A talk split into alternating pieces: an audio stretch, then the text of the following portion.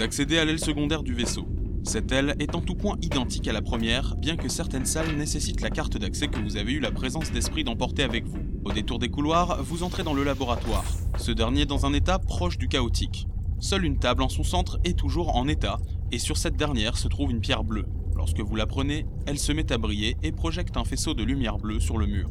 Un étrange portail s'ouvre alors à l'endroit où le faisceau se trouvait. Une légère brise et une odeur de bougie s'en dégagent. Vous mettez la gemme dans votre poche et décidez d'emprunter le portail.